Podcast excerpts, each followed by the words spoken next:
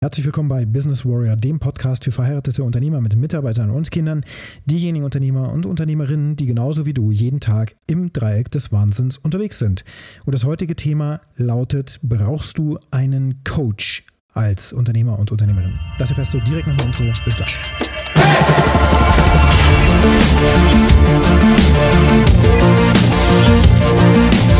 Das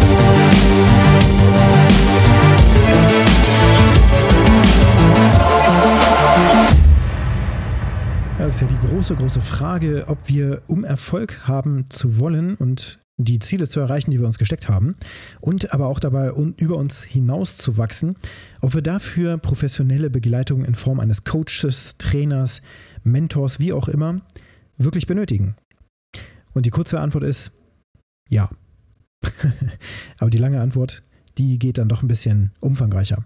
Also erstmal, wenn du ein bisschen zurücktrittst und in andere Domänen reinschaust, wie Unternehmer, und Unternehmerinnen sind ja oftmals einfach auf unser Business fixiert und schauen dann meistens gar nicht mehr in andere Lebensbereiche rein. Aber es ist immer wieder ganz gut, auch einfach zu schauen, wie es zum Beispiel im sportlichen Umfeld aussieht. Und da kann man dann recht einfach nachvollziehen, je nachdem, aus welcher Sparte du so kommst. Es gibt ja verschiedene Sportarten, logischerweise. Äh, ich bin jetzt mit Fußball ganz gut verwandelt, weil ich jahrelang Fußball gespielt habe in meiner Jugend. Das klingt echt hart, aber ist auch schon eine ganze Weile her, also über 20 Jahre ungefähr. Und zu der Zeit war ich eben auch wirklich Fußballfan, habe ähm, Bayern München-Fan nebenbei. Damals, ja, mit Oliver Kahn, der war der Torhüter. Ähm, Jürgen Klinsmann war da, glaube ich, irgendwie Stürmer eine, eine Weile lang. Äh, irgendwie hat er selbst sozusagen mitgespielt. Und ähm, Jean-Pierre Papin und, und wie die nicht alle hießen. Gott, so Ende der 90er. Und diese, diese Fußballer werden ja entsprechend durch einen Trainer begleitet. Ohne einen Trainer geht im Fußball schon mal erstmal gar nichts. Dann gibt es aber diese speziellen Trainer auch nochmal. Es gibt ja in der Situation, wo du, wo du Torwart bist, also Oliver Kahn, der hat ja dann den Sepp Meier gehabt. Der hat ihn eben entsprechend trainiert. Der Torwarttrainer. Dieser Torwarttrainer war dann auch in der Nationalmannschaft auch der Torwarttrainer. Das heißt, es gibt immer so spezifische ähm, Menschen, die diejenigen, die vermeintlich schon extremst erfolgreich sind, aber auch begleiten. Und nicht nur das begleiten, sondern eben auch dafür sorgen, dass sie sich pushen, dass sie weitermachen, dass sie über sich hinauswachsen, weil alleine das hinzubekommen super, super hart bis nahezu unmöglich ist. Oder es ist unmöglich, auf einem bestimmten Profiniveau zu spielen, ohne spezifische Fachbegleitung eines Profis, äh, Coaches, der eben exakt analysiert, was du da machst, der auch grundsätzlich vom Fach ist, nicht unbedingt selber immer der extreme äh, Sportler schon gewesen sein muss. Also Sepp Meyer war natürlich ein erfolgreicher Torwart in Deutschland, aber gleich wechsle ich die Sportart und dann werden wir sehen, dass das dann durchaus auch anders sein kann. Ähm, der Punkt ist, jemand von außen mit dem entsprechenden Sachverstand, der das auch intrinsisch mitbringt, der also dafür eine Affinität hat, anderen Menschen zu sagen, hey, guck mal, da kannst du noch viel mehr tun. Hier musst du früher abspringen, hier musst du den Ball ähm, anders halten oder jetzt trainieren wir einfach mal nur äh, bestimmte Muskelgruppen heute, anstatt irgendwie tatsächlich Torwartübungen zu machen oder was auch immer. Da stecke ich jetzt nicht so tief drin. Ich war auch kein Torwart, sondern ich war ganz normaler Feldspieler. Ich war im Mittelfeld, rechts außen. Äh, habe dafür gesorgt, dass die Bälle nach vorne kommen natürlich. Ne? Und ähm, da brauchst du eben eine spezifische Begleitung, weil es jemanden gibt, der von außen beobachten kann, was du nicht siehst oder was auch dieser Oliver Kahn nicht sieht. Und Oliver Kahn wurde früher, als er begonnen hat, durch seinen Vater begleitet. Das heißt, sein Vater hat ihn gepusht. Das ist ja das, was bei uns heutzutage auch äußerst negativ gesehen wird. Wir haben ja sogar schon solche Fälle. Wir haben ja auch einen Fußballverein bei uns im Dorf. Und da ist es so, dass dann auch schon zu den Momenten, wo die, wo die Kinder trainieren, also so F-Jugend oder sowas, oder jetzt war, glaube ich, ein kleines Turnier da bei uns veranstaltet, da stehen ja zum Teil sogar schon Schilder, wo die Eltern darauf hingewiesen werden, Achtung, das hier ist kein Bundesliga-Verein oder sowas, haltet euch ein bisschen zurück. Das heißt, es wird grundsätzlich ja schon in unserer Gesellschaft, in Deutschland, als schlecht erachtet, wenn jemand sehr ehrgeizig ist und mit seinem Kind dann auch entsprechend so umgeht, weil wir natürlich alle davor Angst haben, dass die Kindheit kaputt gemacht wird. Es kann aber gut sein, dass es Kinder gibt, die einfach diese Affinitäten mitbringen. Und bei Oliver Kahn war es halt so, der hat einfach Bock drauf gehabt. Der ist selber immer wieder auf den Platz gegangen und wollte mehr, mehr, mehr. Mehr, also viel mehr schon über das Normalmaß hinaus, was Kinder in dem Alter dann eben auch sowieso schon gemacht haben, dass sie auf dem Bolzplatz unterwegs waren. Und sein Vater hat diese Situation eben entdeckt und hat ihn da gefördert. So, und auch bei Michael Schumacher, wenn man sich das mal anschaut, beim Kartfahren und so weiter, gab es da auch den Vater, der es am Anfang begleitet hat und der ihn dann entsprechend auch natürlich finanziell unterstützt hat, aber eben auch ähm, energetisch aufgebaut hat und sicherlich auch ganz oft gesagt hat, was er alles falsch macht. Denn das gehört dazu. Es braucht einfach einen neutralen Blick auf die Situation. Ist Michael Schumachers Vater besser gefahren als Michael Schumacher? Auf keinen Fall. Ist Sepp Meyer besser gewesen als Oliver Kahn? Wohl kaum. Früher hat man anders Fußball gespielt, ganz anders trainiert.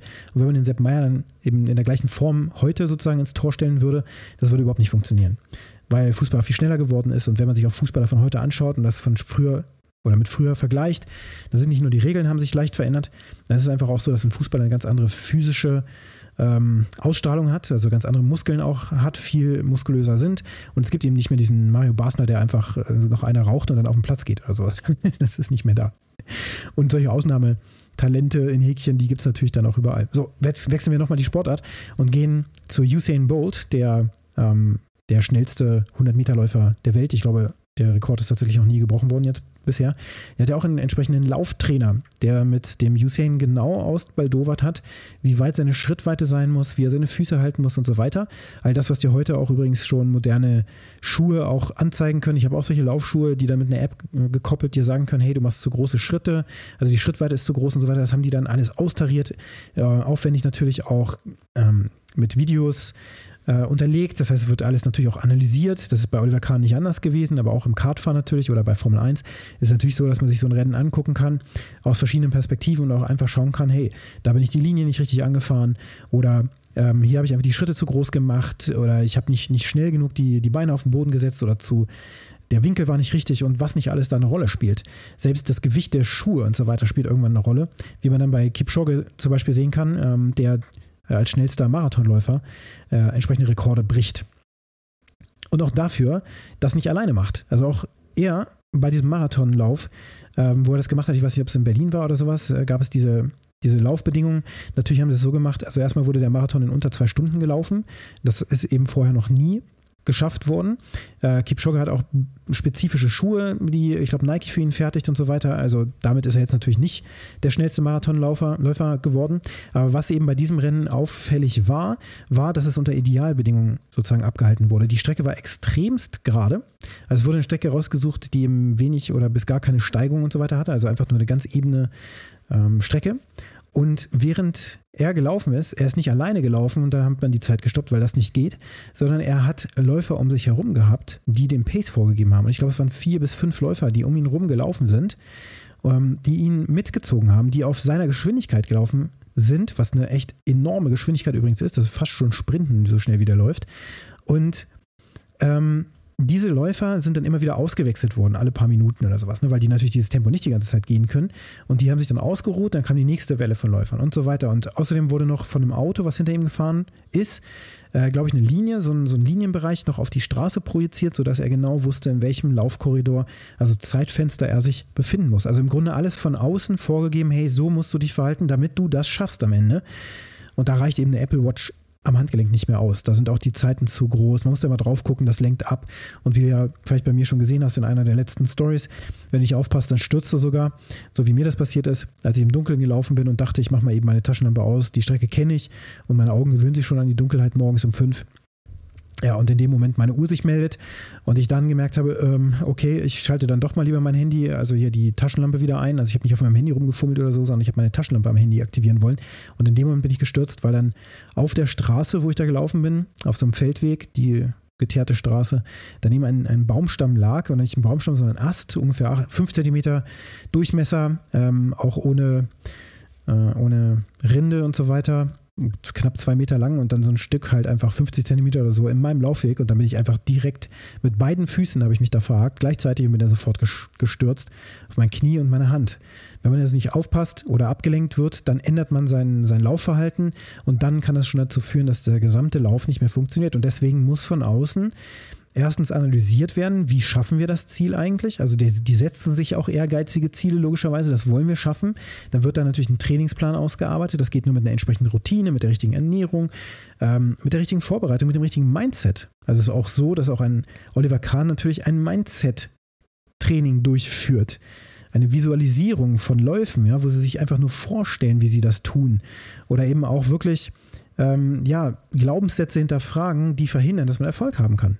Das alles zusammengenommen macht ein Coach und ein Trainer und ein Mentor oftmals, oftmals eben auch in einer Person. Deswegen ist es erforderlich, dass man sich begleiten lässt, wenn man wirklich große Leistungen erzielen will und vor allen Dingen auch, wenn man gerade in der Bredouille sitzt. Und viele Männer, gerade Männer, da ist es sehr ausgeprägt, die holen sich keine Hilfe, weil sie denken, ich kriege das schon alleine. Ich weiß sowieso schon genug. So einer war ich auch früher mal, dass ich gesagt habe, ich bin so arrogant. Und damals habe ich das natürlich nicht als Arroganz gesehen, sondern ich habe einfach gesagt, hey, ich bin schon so lange dabei. Ich mache das jetzt hier seit elf Jahren. Wer bist du jetzt, der mir sagen will, dass ich meine Geschäftsführung da irgendwie falsch mache oder sowas? Oder dass es irgendwie besser ginge oder sowas? Ich habe das alles drauf und keine Ahnung, ich, ich weiß, wie das geht. Und habe dann auch irgendwie was runtergebetet und so weiter. Also völlig peinlich. Aber so war das eben. Und in dem Moment habe ich mir eben jetzt nicht ähm, professionelle Beratung geholt, die mir helfen kann, wie ich mein Marketing aufbaue, wie ich Personalführung optimieren kann und so weiter und so fort. Überhaupt eine Person, die mit ihrem Fachwissen oder auch vom Fach, ja, beim Usain Bolt zum Beispiel, ich weiß gar nicht, ob ich das jetzt zu Ende erzählt habe, der entsprechende Trainer ist eben kein ähm, sonderlich guter Läufer gewesen oder ich glaube gar kein Läufer. Äh, wenn man sich da auch Fotos von ihm mal raussucht, ich weiß leider den Namen gerade nicht aus dem Kopf, da ist das nicht mal ein durchtrainierter Mensch oder sowas, sondern der ist einfach gut in der Beobachtung und in der Anleitung und in dem zusammen, in der Zusammenarbeit mit Usain Bolt. Das heißt, da muss das auch von der Chemie her zusammenpassen, damit die Ergebnisse am Ende erreicht werden können. Genau. Und so ist das ein vielfältiges Feld. Also auf der einen Seite holt man sich keine Unterstützung, obwohl man weiß, man braucht sie. Oftmals gibt es auch Situationen, da läuft das einfach so gut. Und so war das auch bei uns. Läuft doch alles. Ich habe Kunden, äh, ich habe geplanten Umsatz für die nächsten Monate und so weiter. Und du denkst, das geht auch ewig so weiter. Und dann hakt irgendwas und du wirst plötzlich in so eine Ausschreibung rausgeschoben, obwohl das eigentlich nicht geplant war. Und dann verlierst du plötzlich die, das ganze Auftragsvolumen des nächsten Jahres was eigentlich schon eingetütet war. Von heute auf morgen. Übrigens, das ist jetzt ausgeschrieben. Sie können sich mitbewerben, aber wir haben das einfach mal intern jetzt hier in die normale Runde rübergeschoben. Und wie auch immer, das kann sofort passieren und dann hast du keinen Plan B und hast du auch nichts, was du irgendwie so aufgebaut hast, dass dein Marketing gut funktioniert, dass du da einfach eine Akquise-Maschine aufgebaut hat, hast, die dir dabei hilft, kontinuierlich neue Kunden zu generieren oder zumindest neue Gespräche auch zu führen, dass du Potenziale hast.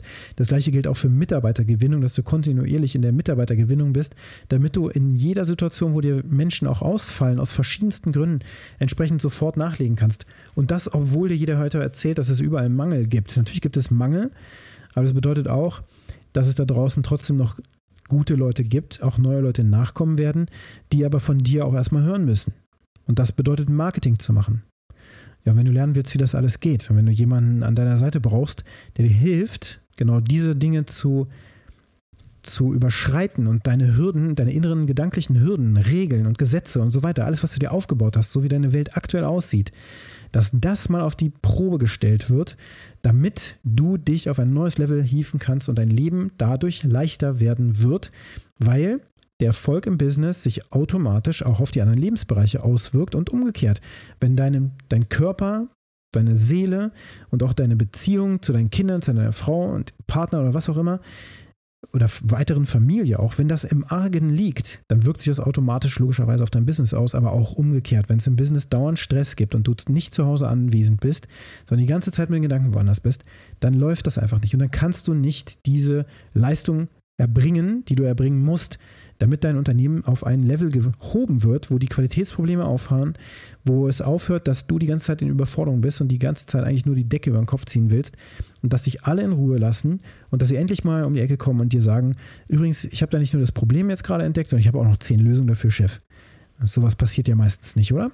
Das heißt, da muss an Leadership gearbeitet werden, da muss an deinem Mindset gearbeitet werden, da muss daran gearbeitet werden, was die nächsten sinnvollen Schritte sind. Und wer weiß das am besten? Du. Aber das findest du nicht in dem aktuellen Lauf raus, während du im Sprint bist, während du im Marathon bist oder während du gerade versuchst, Bälle davor zu bewahren, ins Tor zu fliegen. Also zu verhindern, dass die Bälle ins Tor fliegen. Sondern das geht, wenn du aus dem Spiel zurücktreten kannst und es alles beobachten kannst und das geordnet mit jemandem, der Dinge sieht, die du nicht sehen kannst, weil wir alle blinde Flecken haben. Wir können in unserem eigenen Leben nicht alle blinden Flecken sehen. Deswegen sind sie auch blinde Flecken. Wir brauchen andere Menschen, die uns dabei helfen, das aufzudecken. Und das geht zum Beispiel in meinem Coaching. Und wenn du dich dafür interessierst, dann nutze die Kontaktdaten, die du in den Shownotes findest. Ich freue mich auf deinen Kontakt zu mir und das Gespräch, was wir führen werden. Und wenn dir dieser Podcast gefallen hat, dann hinterlasse mir eine positive Bewertung auf der Plattform, wo du diesen Podcast gerade hörst. Und jetzt wünsche ich dir einen ganz erfolgreichen Tag.